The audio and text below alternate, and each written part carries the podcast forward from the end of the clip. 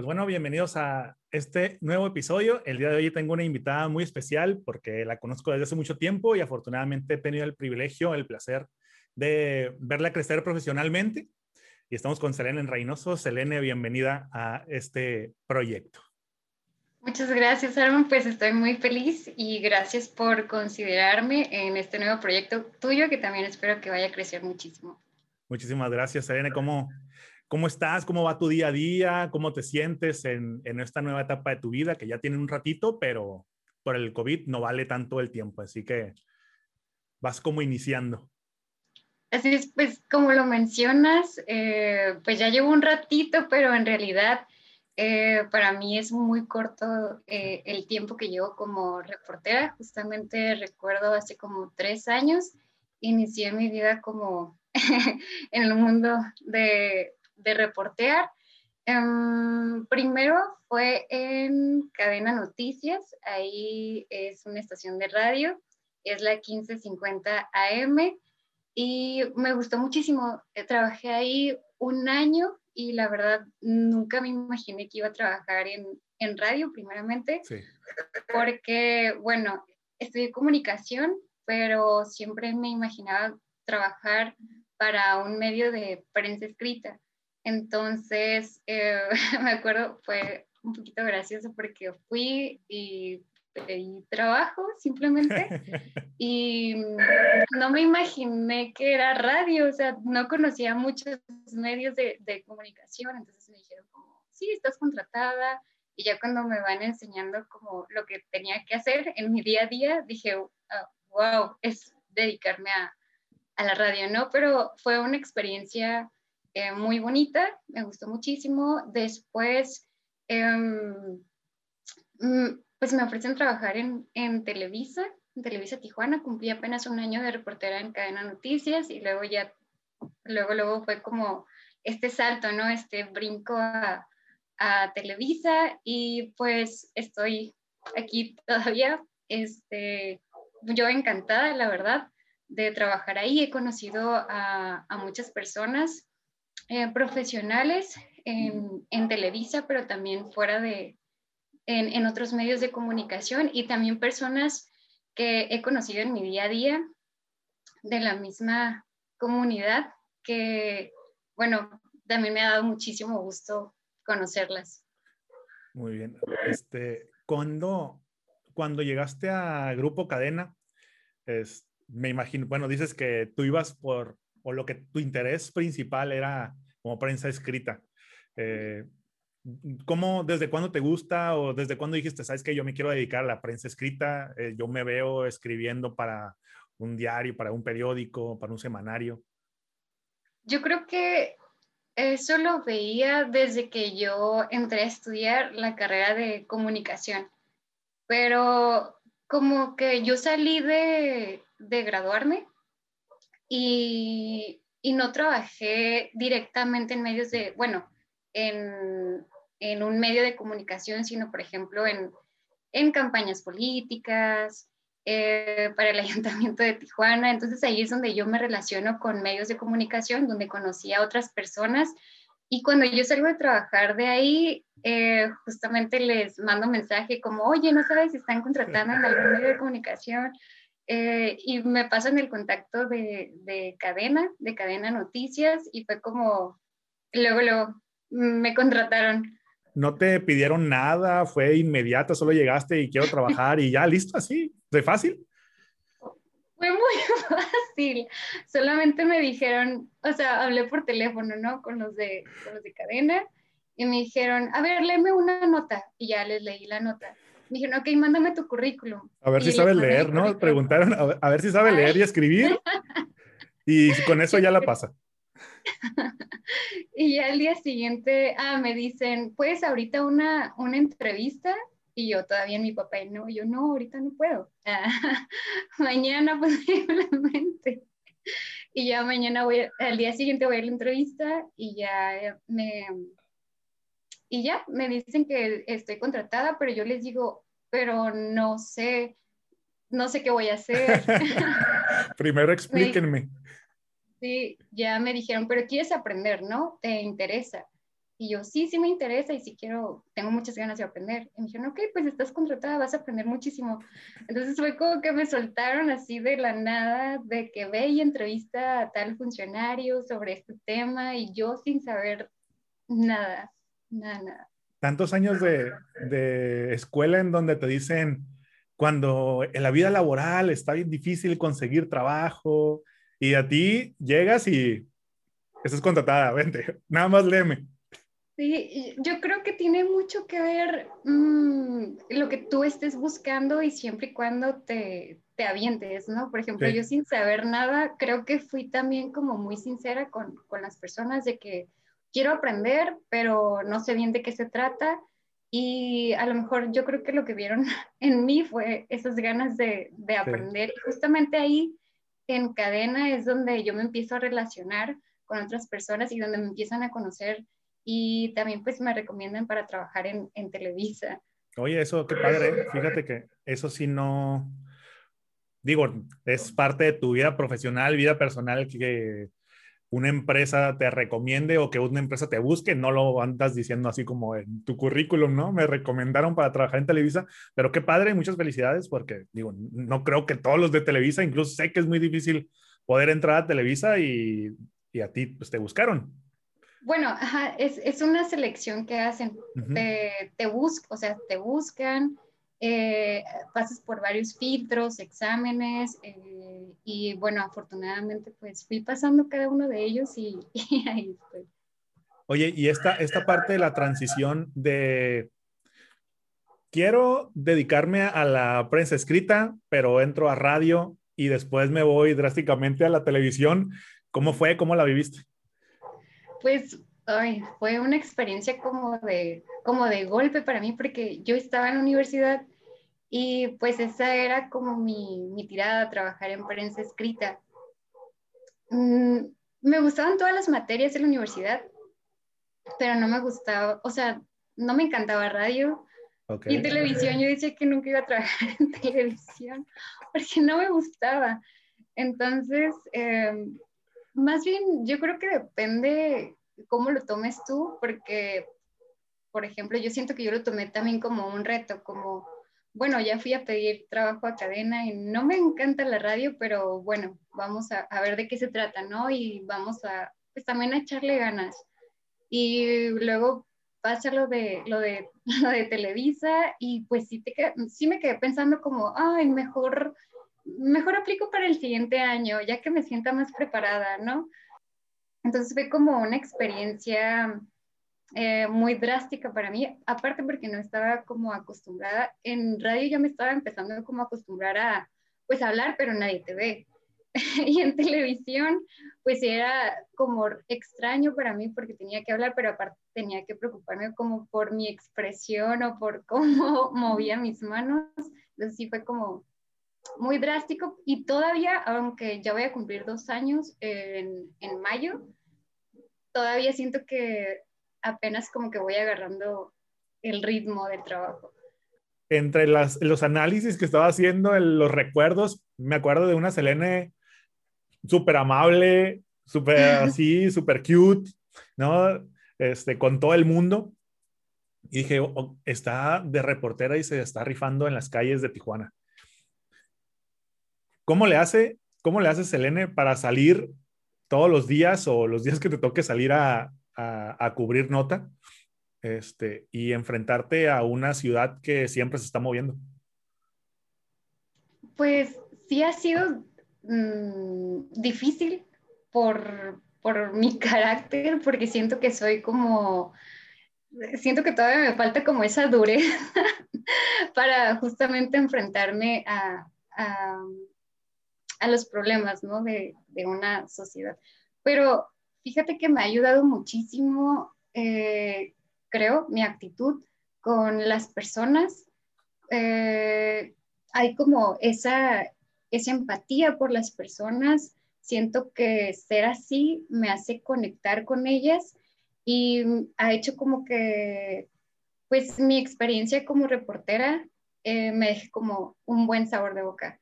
Y por ejemplo, es muy diferente el trato que tengo con, con las personas ah, por ejemplo, con, con, los funcionarios, con autoridades, eh, todavía sí soy como muy, como muy alivianada, pero ahí sí tienes que tener como más carácter porque, pues ya sabes, los funcionarios siempre te van a decir lo que, lo que ellos quieren y no lo que realmente tú estás investigando, porque en realidad te quieren dar la vuelta porque, porque es un tema que no les conviene en, muchos, en muchas ocasiones. Oye, y con ese tema de ahorita que comentas que ya nos metimos a política, eso está poniendo muy bueno desde el principio. Son temas, digo, delicados porque como dices, hay temas que los políticos quieren, prefieren evitar o a lo mejor los se sienten vulnerables porque en muchas ocasiones pues tampoco saben completamente los temas, eso se puede, se puede entender. Pero también cómo, cómo afrontas eso, ¿sientes tú que hay una agenda que quiere que lo, quieres que los quieren que los políticos que se vea solamente en los medios de comunicación, desde tu punto de vista de, de reportero es, es muy frecuente, normalmente te tratan de dar la vuelta y cómo lo cómo tú logras que te den la información que quieres. Mm, por ejemplo, los políticos siempre tienen su propia agenda de los temas que, que ellos quieren hablar, pero los reporteros, bueno, siempre tenemos, mm, mm, también tenemos nuestra agenda. Por ejemplo, se acaba de, un ejemplo muy claro, ¿no? Acaba de pasar lo de el abuso policíaco contra una mujer en, en Tulum. Y en redes sociales eh, circula un video donde también eh, policías hacen uso de la fuerza excesiva en contra de un hombre en una tortillería aquí en, en, Tijuana. Esto pasó ah, hace unos días. Entonces, eh, siempre van a haber temas del día a día y aunque el funcionario pues tenga su agenda, a lo mejor si tú solicitas una entrevista no te van a poner al funcionario, pero si tiene una agenda, ahí es donde tú aprovechas para, para abordar al funcionario y hablar de, ese tema y pues, o sea, claramente no van a poder evitar eh, responder tus preguntas, y, pero van a buscar un discurso para tratar de, evadirlo. Claro, algo, algo más relevante que le ayude a, a la agenda que trae, supongo, el, el político, que creo, por lo que yo veo como televidente, como ciudadano, creo que pasa en muchas de las ocasiones en las cuales este, esa vuelta de información o ese discurso favorable hacia el, hacia el tema político o hacia su partido, hacia la campaña que están haciendo es, es como muy casual, ¿no? Es muy recurrente.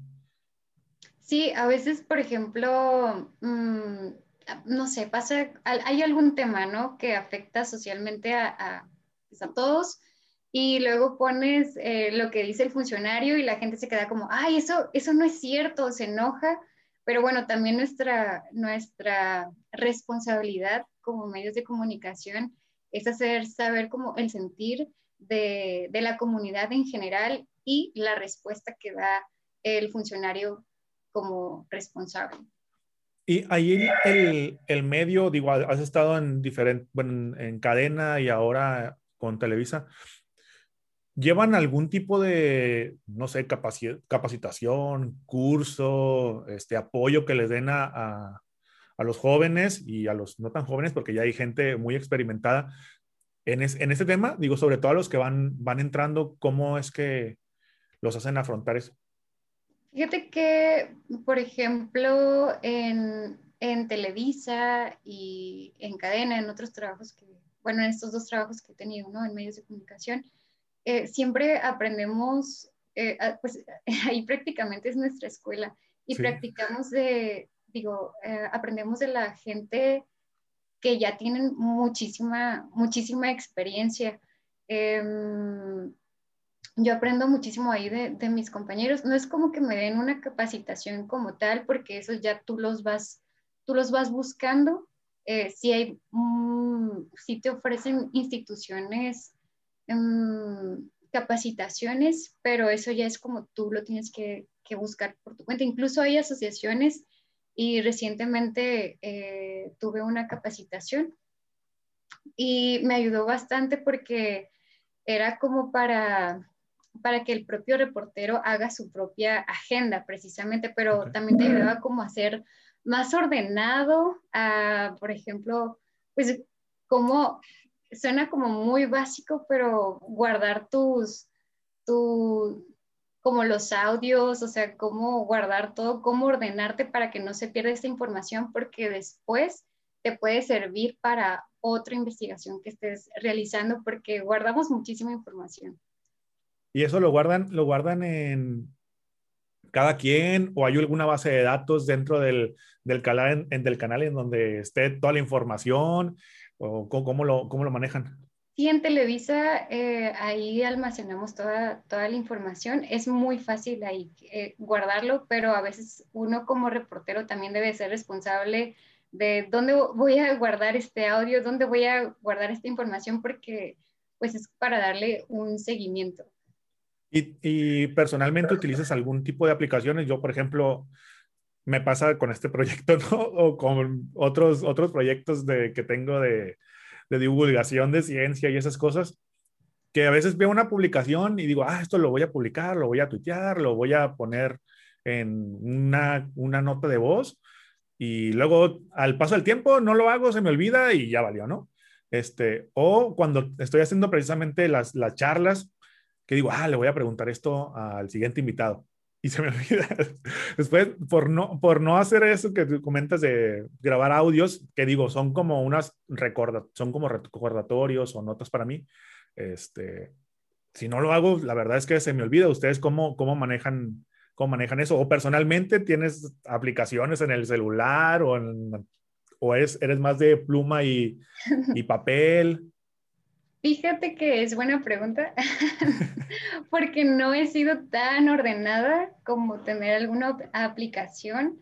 Lo que hago es que, bueno, una vez que redacto la, la nota, eh, la imprimo y me quedo con, con la hoja, porque creo que es más difícil que yo pueda perder una hoja a un archivo en la computadora, que luego se me borran o luego tengo algo en el celular y también lo borré sin querer, entonces es más fácil que yo tenga como ahí mi folder con estas hojas que no quiero perder y tienen fecha para después buscarlas ya en, en la computadora de qué día hice tal, tal nota, porque sí, suele, suele, o sea, suele pasar que te confundes con tantas, con tantas cosas.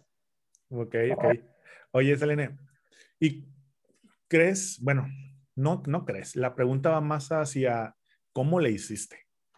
De, para poder romper esa brecha eh, del miedo al micrófono, porque el micrófono y las cámaras, aunque tú digas, ese, esa persona ya está acostumbrada, tiene muchos años viéndolo, siempre intimidan, siempre imponen. Este, ¿Cómo lo haces? Este, ¿Cómo lo trabajaste al principio? Me acuerdo que cuando estaba yo en los temas de robótica, me acuerdo, digo, no me entrevistabas a mí directamente, pero sí a los chicos con los que estábamos trabajando y eran para, para el tema de radio. Pero ahora ya que tienes que exponer, como tú dijiste al principio, ya tu imagen y que tú eres la que está comunicando la noticia, ¿cómo lo, cómo lo has trabajado? Pues fíjate que no sé si sucede para, para todos por igual. Siento que hay personas que se les facilita muchísimo hablar frente frente a una cámara. Eh, para mí, la verdad, sí fue difícil porque siento que soy como una persona un poco nerviosa y como ansiosa también. Entonces, eh, la verdad, al inicio, cuando empecé en, en, Televisa, creo que me tuvieron muchísima paciencia. Por eso es que, bueno, yo agradezco muchísimo eh, el que me hayan abierto las puertas, pero también que, que me hayan tenido paciencia porque uno se pregunta, o sea, ¿en qué trabajo te van a tener esa paciencia para que tú puedas aprender y te diga, no te, no, no te preocupes, en algún momento tú te vas a sentir a gusto, eh, o sea, tienes que practicar, esta es una escuela. Entonces siento que fueron muy pacientes conmigo en, en esa parte. Eh, tuve el apoyo de mis compañeros camarógrafos, era, por ejemplo, si yo no estaba a gusto con, con una toma es como, no te preocupes, te, te, volvemos a grabar o así, ¿no?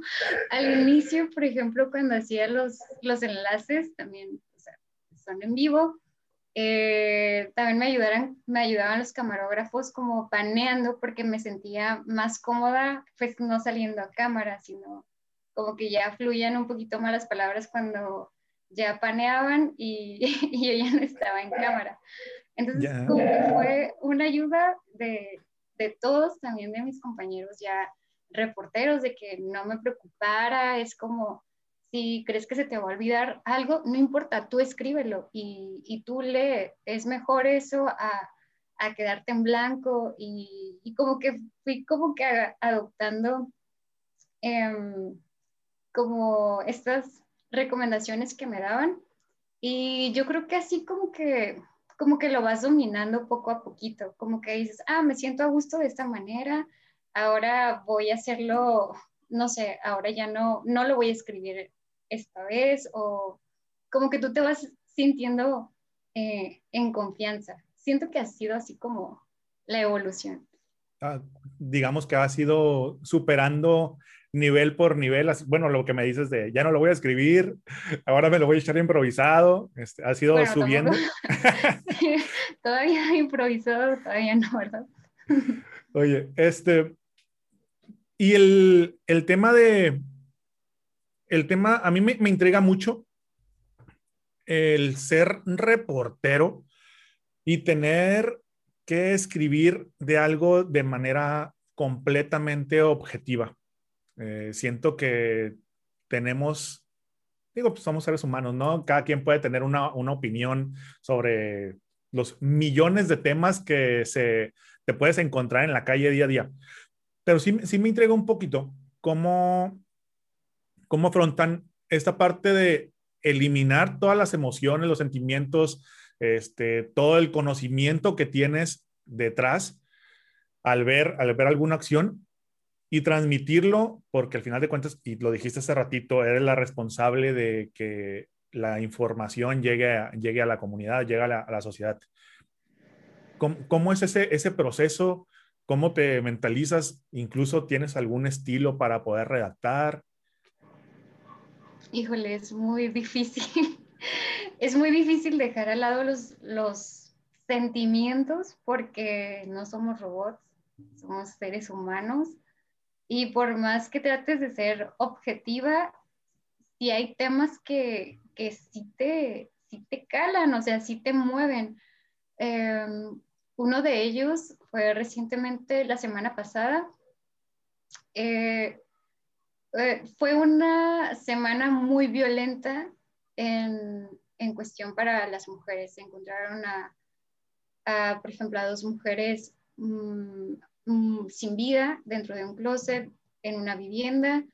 Em, por ejemplo, en menos de 24 horas ya habían asesinado a, seis mujeres. Fue una jornada así totalmente violenta.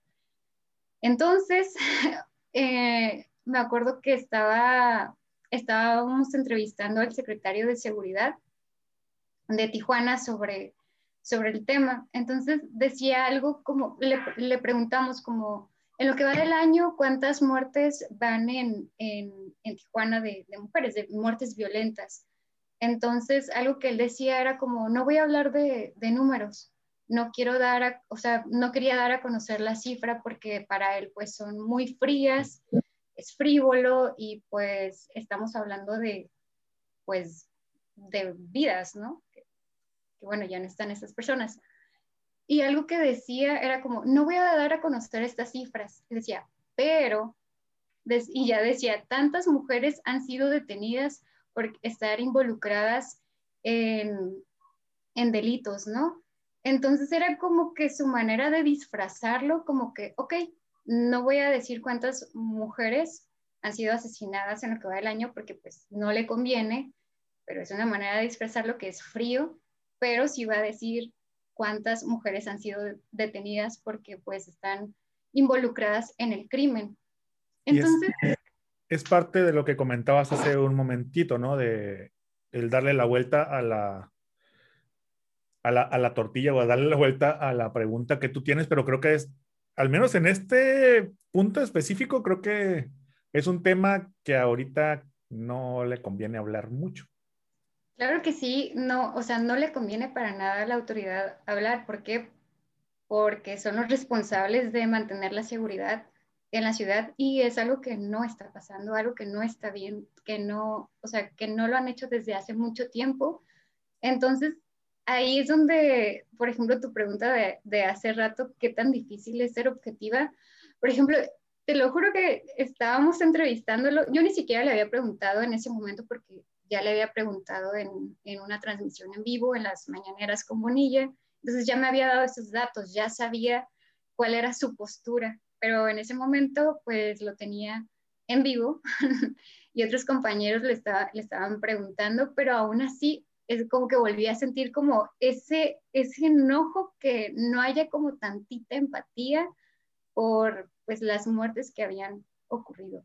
Y más de que se le había, o sea, como que se criminalicen a, a las mujeres cuando pues es una, es responsabilidad de ellos mantener la seguridad. Entonces, sí fue muy, o sea, sí fue como que, ah, o sea, mantente, Selene, no digas nada porque sí estaba como que a punto de, de responder, pero al fin y al cabo, pues, esa es su postura.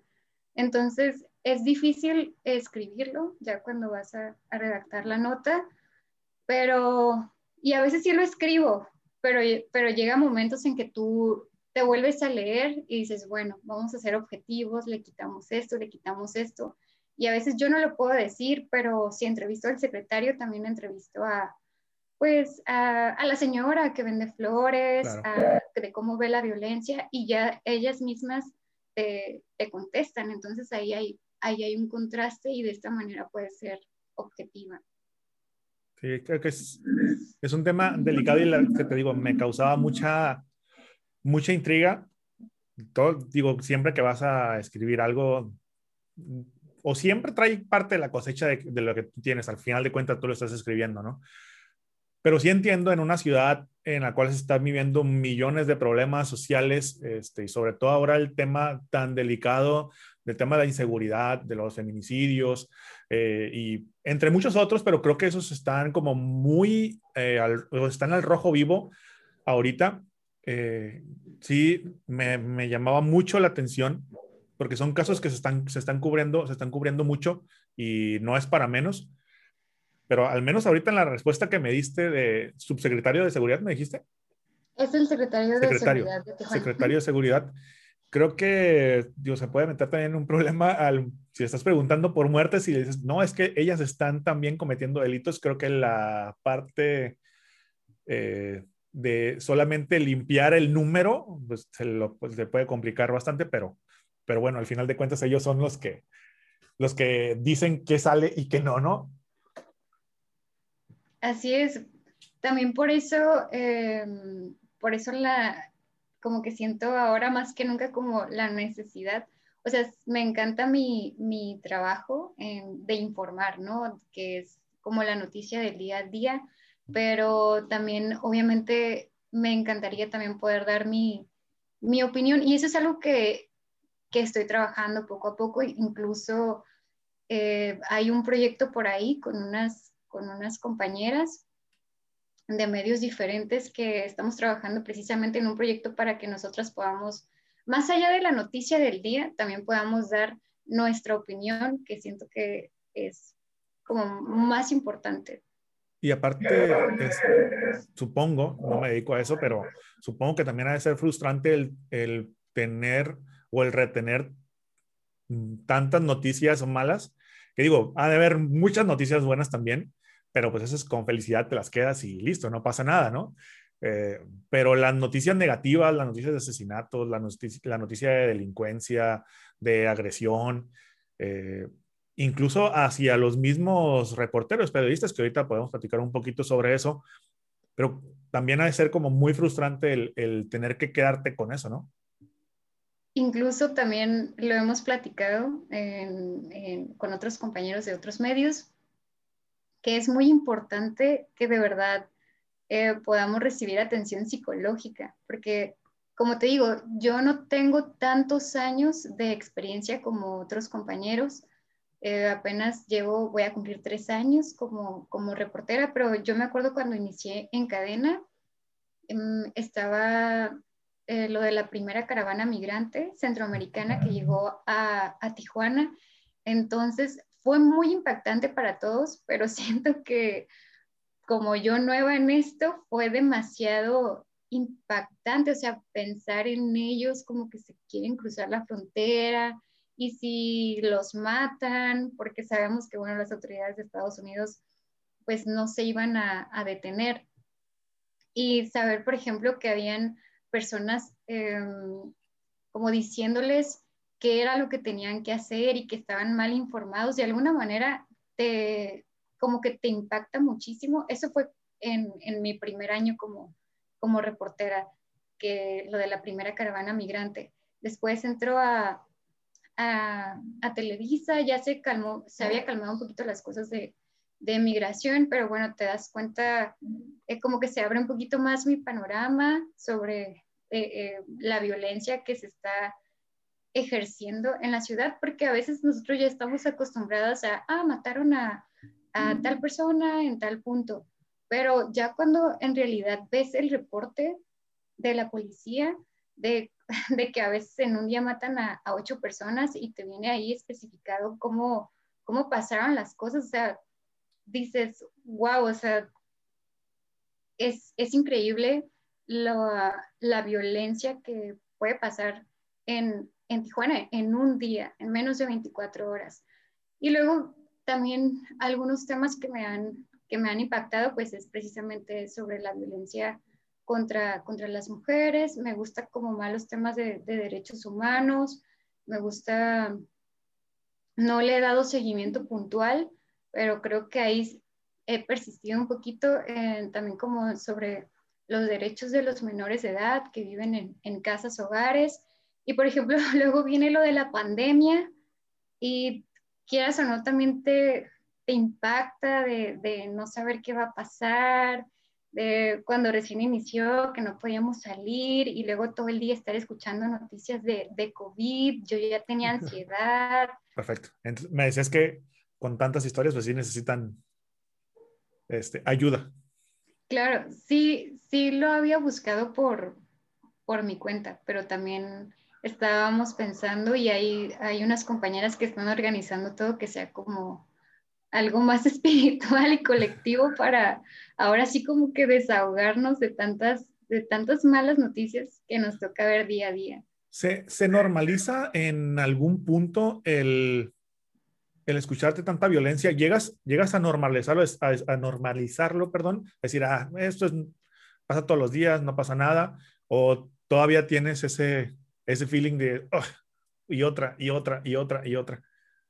Fíjate que en mis tres años como reportera creo que no se ha normalizado. Yo creí que, que eso iba a suceder, como que me iba a volver un poquito fría, pero siento que no, que no ha pasado. Todavía sí siento como que veo los reportes de la policía y sí se siente, o sea, sí se siente feo, se siente algo. Eh, no importa, por ejemplo, a veces llegan reportes donde asesinaron a, tantas, a tantos hombres. O sea, es lo mismo, son, o sea, son hombres, dices, es una jornada muy violenta y cuando son mujeres, los reportes de muertes de mujeres son de verdad muy, muy crudos porque a veces sí las asesinan eh, por disparos de arma de fuego, pero a veces sí es pues ah, son violaciones, o sea, son otro tipo de cuestiones que dices, o sea, empatizas y como que te quedas pensando de que, bueno, y si me sucediera a mí o si le pasara a una amiga, a mi, a mi hermana, o como que se siente aún más. Entonces, creo que no he perdido como que la sensibilidad, no lo normalizo para nada, creo que si lo normalizara no podría ser reportera porque no, no estaría como al pie del cañón con las autoridades de ¿y qué pasó con esto? ¿y qué sucedió con esto? ¿y qué, y qué van a hacer al respecto? ¿cómo, ¿cómo se sienten ustedes en el, pues, en el gremio, en el grupo, este, hablando sobre, sobre ese tema de la inseguridad? ¿Se sienten protegidos? Este, que no creo. Eh, ¿cómo, es ser reportero en, en Tijuana? O sea, ¿qué, ¿qué, pasa por tu cabeza al momento de salir a, a buscar las historias o al momento de ir a, a tomar testimonios? Creo que es más difícil ser reportero o reportera, pero cuando tú trabajas solo. Por ejemplo, en este caso yo trabajo con, con un camarógrafo y quieras o no, pues ya nos acompañamos dos personas y, y aún así hay, hay, riesgos. Aún así es de que a veces vamos a alguna colonia como muy conflictiva y es como, a, veces mis mismos compañeros es como, tú no te bajes de la unidad, y es como, pero estoy vigilando para ver si no pasa algo, para, para ver si no le hacen nada a mi compañero, porque sabemos que hay muchísima inseguridad, ¿no? Y que puede pasar algo. Eh, sí nos han como que ahí medio amenazado, creo que a otros compañeros más, pero bueno, tratas como de tener un diálogo con, con, las personas y de que no, no les vamos a hacer nada, nada más venimos a grabar esto, no te preocupes y vámonos. Entonces, esa es como la manera de cuidarse. Creo que hay más riesgo cuando trabajas para un medio, pero tienes que ir tú sola o solo a, algún punto y ahí es cuando se juntan eh, otros medios de comunicación para ir en grupos a, algún punto de la ciudad, que muchas veces hacen eso para evitar, pues, no sé, ser víctimas de la delincuencia no sé si, si esté en el, si está enterado o, o, no de lo, que, de lo que pasa diariamente con el gremio periodístico o de los reporteros. Desde mi punto de vista, yo pensaría que en el centro o en el sur del país es mucho más delicado el tema de la violencia contra los reporteros, pero ustedes cómo lo sienten aquí en el, en el norte?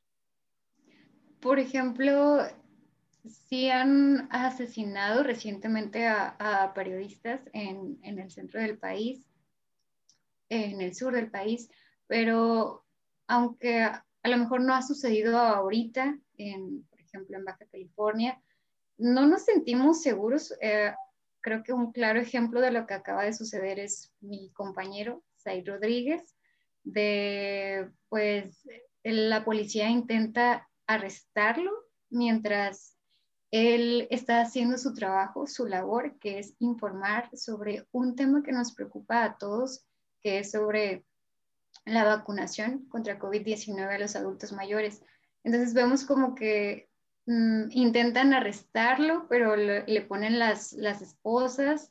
No lo metieron a, la unidad, pero bueno, era un enlace que le estaba haciendo totalmente en vivo a, las 2 de la tarde en las noticias, entonces como que todos ahí pudimos ver qué era lo que, lo que estaba sucediendo. Entonces, si nos sentimos seguros, la verdad es que, es que no. Y ese tipo de, de actitudes por parte de, pues de la policía, de las autoridades, ¿se da, ¿se da normalmente?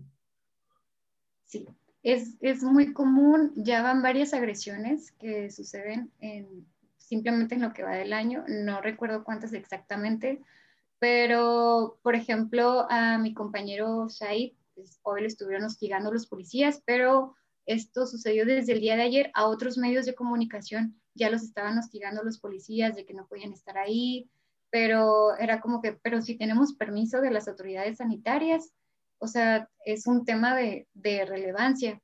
Entonces, desde ayer ya habían tenido problemas y bueno, hoy uh, le tocó pues este suceso a mi compañero Said y han sido en, en, varias, en varias ocasiones y a otros reporteros sí ha sido muy recurrente lamentablemente, pero cada vez que suceden este tipo de cosas se hace un posicionamiento por parte del gremio periodístico.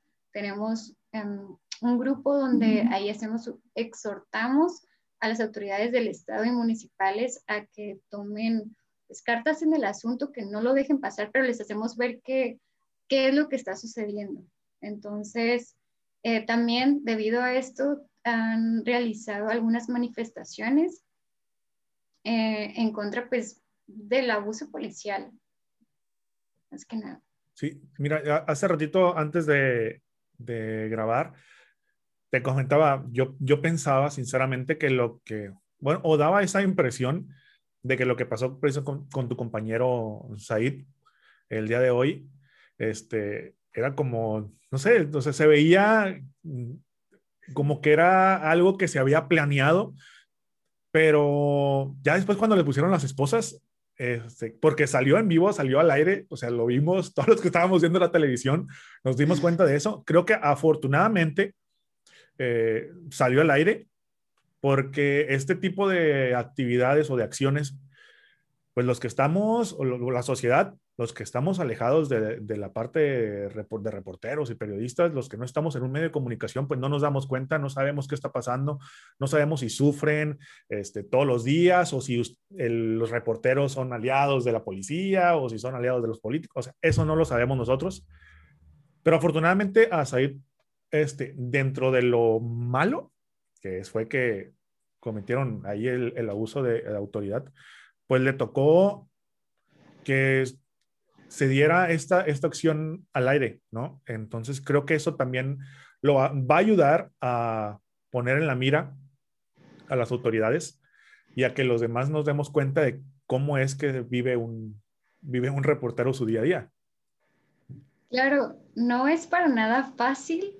Te, digo, lamentablemente esto le sucedió a, a Said, pero claramente va a dejar un aprendizaje tanto para, más que nada para él, estaría súper bien que después tuvieras eh, oportunidad de platicar más a fondo con él, pero también para, para nosotros y para las autoridades de que debe de haber comunicación para que este tipo de cosas no sucedan. No, sucedan. no es nada fácil, te digo, es a veces este, no siempre te llevas así con, con, la policía, porque siempre tienen, ellos tienen un protocolo.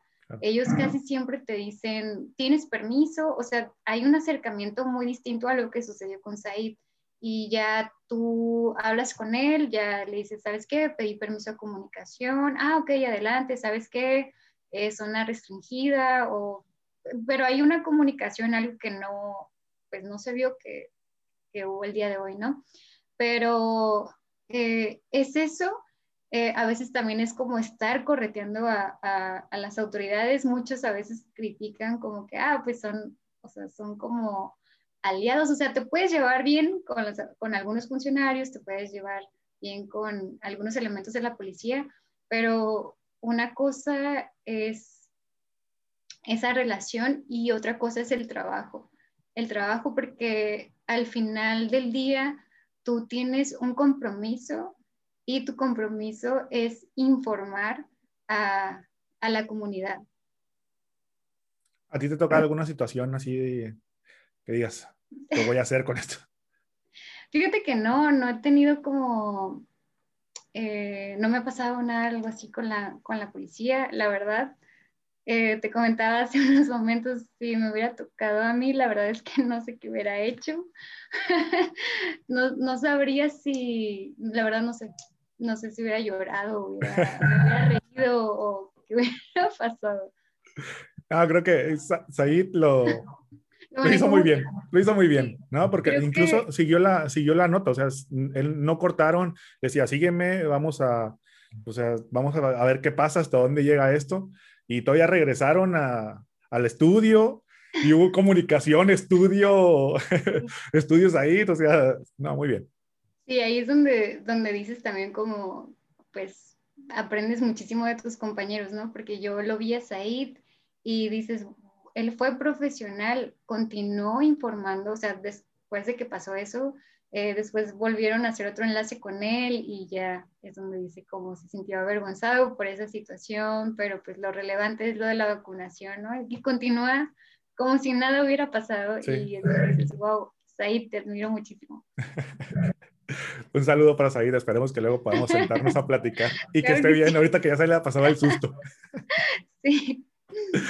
Muy bien. Al, tú que estás en la, en la, calle, ¿cómo es, ¿cómo es el día de un, de un reportero. O sea, te dicen, ¿vas a ir a tales lugares? O tú, ay, oye, escuché este, que en aquel Y Colonia está pasando esto, o la gente te avisa. Ahorita las redes sociales son una fuente de información instantánea, pero ¿cómo, cómo lo manejan ustedes para, para poder llevar o decías, tienes que cumplir con, tienes que hacer ciertas notas? ¿Cómo, cómo lo hacen?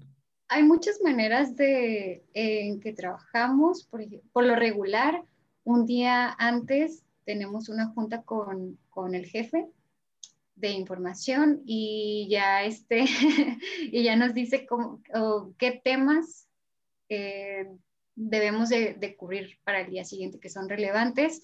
Ah, tú puedes tener también tu propia agenda, por ejemplo, pues no nada más hacemos una nota al día, a veces hacemos dos o a veces hasta tres, depende de, de qué tan relevante sea, ¿no? De que salgan ya.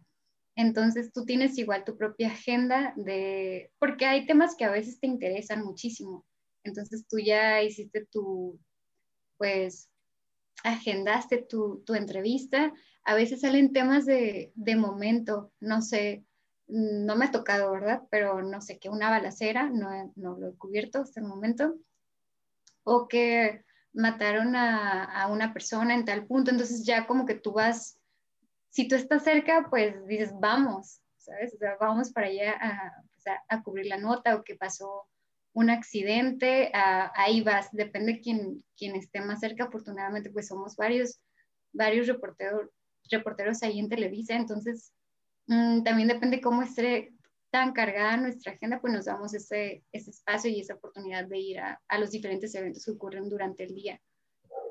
En, en, el, en el tema de los los temas que a ti te interesan. Por así que en el tema de los temas. en los temas que a ti te interesan. Eh, ¿Cuál es el proceso que llevas para decir, ok, voy a, voy a hablar de esto? ¿Cómo empiezas? Hasta, perdón, ¿cómo empiezas? Y hasta que termines la nota o la entregas o la grabas. ¿Cuál es ese proceso que tiene que seguir Selene este, para, para que quede lista? Eh, sí, es un tema que, que me interesa. Pues sí es un proceso, no es así de un día para otro. Eh, por ejemplo, el día Normalmente, ¿cuánto te tardas? En, digo, en, promedio, no sé que todos son diferentes. Eh, es que depende el, el, seguimiento que le vayas a dar. Por ejemplo, el día de hoy hubo una conferencia de prensa y yo no sabía exactamente de lo que se iba a abordar en esa conferencia. Era el presidente de, de una fundación que no recuerdo bien el, el nombre ahorita de la fundación, pero hicieron un estudio en el año 2020 con todas las casas, o las casas hogar en, en, en Tijuana, en qué condiciones se encuentran. Entonces dio a conocer varios puntos muy, muy importantes y que de verdad nos deben de, de, de preocupar.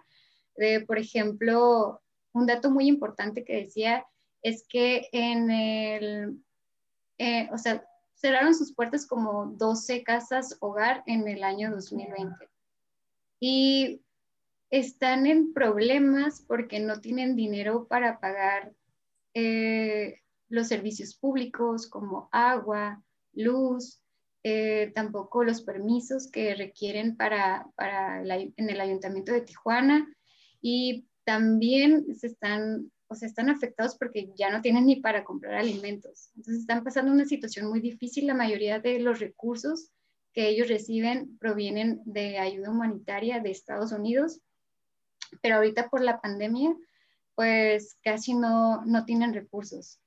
Em, entonces, eh, se me hizo muy importante estos puntos que, que él menciona, es de, es de, preocupar, estamos hablando de menores de, de edad en situación de vulnerabilidad. Y, y, por ejemplo, este es un tema que ya, que dije, no voy a, no voy a soltar. ¿Por qué? Porque me interesa algo de lo que me, preocupa mucho es el derecho, es sobre los derechos humanos. Y me gusta mucho eh, darle continuidad a lo que tenga que ver sobre todo con los menores de edad, porque dices, mm, como quién se preocupa por ellos si no, eh, si no están sus padres, ¿no? Si fueron abandonados, ¿quién se preocupa por estas personas? Estas personitas, ¿no? Pero, eh, por ejemplo, acabo de organizar una entrevista con una asociación civil, pero, por ejemplo, no puede mañana, tendría que ser el viernes, entonces es, es un proceso y ya vas, platicas, bueno, es lo que, lo que voy a hacer, ¿no? Platicar con, con la presidenta de, de la casa hogar y ya para que, o sea, ella me pueda dar como todos los datos, a lo mejor de cuánto gasta en servicios públicos, cuánto gasta en permisos de, del municipio, cuánto gasta en alimentos, cuántos niños hay. Entonces ya vas como que tú valorando toda, toda esta información y, y siempre empiezas como por lo más, pues lo más impactante, o sea, de que la comunidad vaya a decir, wow, o sea, de verdad es, es un problema y que se vaya a interesar también por, por ayudar. Muy bien. ¿Y sientes que ya tienes una, una línea este, como de redacción, algo que ya te, eso lo escribió Selene, o, o estás trabajando en él, o no lo quieres hacer, quieres que cada nota sea diferente? Fíjate que todavía estoy trabajando en esto. Todavía creo que no hay una línea de que por la cual me puedan identificar. Eso es lo que, lo, que yo creo. Eh, y sí, sí me gustaría formarla, pero es como todo, es, es un proceso. Ahorita yo estoy aprendiendo, por ejemplo, a, a, ser más rápida, porque antes me tardaba muchísimo para, para redactar.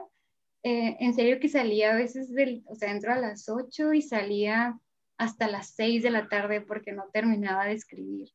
Y claro que pues eso atrasaba el trabajo de mis compañeros, ¿no? Entonces siempre es como que, ay, Selena, ya va a terminar otra vez tarde. Entonces ahorita yo creo que estoy, o sea, ya por lo menos a veces ya salgo a las 3, 4 de la tarde, entonces ya es un, es un gran avance. Y creo como que apenas estoy llevando el ritmo y estoy en esto, en, trabajar precisamente como, como en mi línea, en mi línea de trabajo y que puedan reconocerme, pero antes que nada, o sea, antes que reconocerme, que la comunidad, o sea, me gustaría que tenga como la confianza de que podría como recurrir conmigo y que sepa que, que los puedo ayudar de, de alguna manera. Muy bien. El, ¿A dónde, a dónde vas, Elene? O sea, ya ahorita estás, empezaste en radio, televisión. ¿Qué quieres? ¿Qué quieres seguir haciendo? ¿Quieres dedicarte a esto? ¿Quieres eh, más adelante ves otros proyectos? ¿Te inquieta alguna otra actividad? Pues la verdad me gustaría continuar trabajando definitivamente en, en, Televisa porque estoy aprendiendo muchísimo. Ha sido mi escuela desde, desde un inicio. Eh, como te comentaba, creo que me han tenido muchísima paciencia en, en, en enseñarme y yo admiro muchísimo a, a mis compañeros. Es algo que me gustaría hacer por todavía muchos años más, de participar en un proyecto. Creo que esto apenas va creciendo porque también un proyecto se forma como con las personas indicadas y hace como precisamente dos años yo conocí a un grupo de, de tres mujeres y conmigo somos cuatro y como que teníamos en mente un proyecto, pero era muy difícil por, por el financiamiento. Entonces ahorita se ha dado poco a poco como que hemos conectado con las personas indicadas que aparte pues nos están ayudando y este proyecto queremos que, que, crezca ya más adelante, ahí lo vamos a dar a, conocer. Todavía no puedo hablar muchísimo del proyecto, pero pues estoy muy feliz por esa, por esa parte. Perfecto. Muchos de los, de los reporteros o comunicadores, podríamos decirlo, están optando en un medio independiente, ¿no? Se están pasando a las redes sociales, este, ven esta como su fuente principal o de ingreso o de, pues, para que los conozcan, ¿no? Pero también las redes sociales, ah, al tener todos libertad de poner y decir lo que todos queramos, se ha vuelto también un foco de fake news, como se le conocen. ¿Cómo, cómo ves esta relación? O sea, ¿te, ¿te, gustaría tener a ti un, un medio que tu, que tu persona o el personaje de Selene de reportera se viera en, la, en las redes sociales pero también cómo seleccionas o cómo le hacen para seleccionar el tema de, la información en, en, en, las plataformas, ¿no? Sí, es, este, es un poco complicado porque sí conocemos a, muchos comunicadores que creemos que no tienen ética para publicar pues, ciertas noticias. Un ejemplo muy claro es cuando, eh, otra vez voy con el mismo tema, ¿no? De los asesinatos, pero es que es como lo más recurrente, que a veces publican la foto de la persona tal cual la, pues se ve, ¿no? La sangre, se ve el rostro a veces de, la persona y dices, eso mm, no es ético, si es para ganar más, más seguidores, la verdad es que eh, yo lo veo muy mal, también sé que otros compañeros lo ven, lo ven de esa manera, entonces yo creo que hay que aprender a, a seleccionar qué publicar y qué no publicar y también es muy importante que te pongas en los zapatos de la otra persona, que digas, ok, y si es mi familiar y publican esa foto, ¿qué es lo que yo voy a sentir? Creo que hace mucha falta empatía y, y si yo me veo, por ejemplo, en, redes sociales, o sea, mi objetivo principal no es hacerme, eh, no sé, viral en redes sociales o tener muchísimos seguidores. Eh, mi objetivo es que la gente pueda reconocerme como y que pueda confiar en, en mí de si quiere contar su historia, que pues lo voy a hacer de una manera profesional y con ética para no, pues, no perjudicarlos principalmente. Muy bien. Pues, Elene, muchísimas gracias por, por tu tiempo, eh, por compartir nuevas experiencias de, de tu día a día, que es lo que haces todos los días, es lo que, de lo que te has enamorado, al parecer, que no, no, lo, no contabas con ello a lo mejor al principio, pero pues que por lo que, por lo que has expresado, eso es lo que es lo que transmites. Entonces, pues muchísimas gracias, muchas felicidades por lo que lo que estás haciendo, lo que estás logrando. Llevas en muy poquito tiempo muchos escalones así uno tras otro y eso me da me da mucho gusto. Entonces, pues muchísimas gracias por por esta plática. Esperemos más adelante podemos sentarnos de nuevo y ahora sí ya no platicar de, de ti, lo que estás haciendo, sino de platicar de muchas otras cosas este, que están pasando en nuestra localidad. Claro que sí, pues muchas gracias, Aaron. Así como lo dices, sí me he enamorado completamente de, de lo que hago, de reportear y bueno, yo te deseo también pues lo mejor en este proyecto nuevo para ti. Muchísimas gracias, Elena. Pues nos estamos estamos viendo y pues ella fue Selena Reynoso. Este, ahí véanla en, en la televisión local aquí en Tijuana. En eh, Canal 12. En Canal 12. Este, llevándonos toda la información de lo que pasa en nuestra linda y movida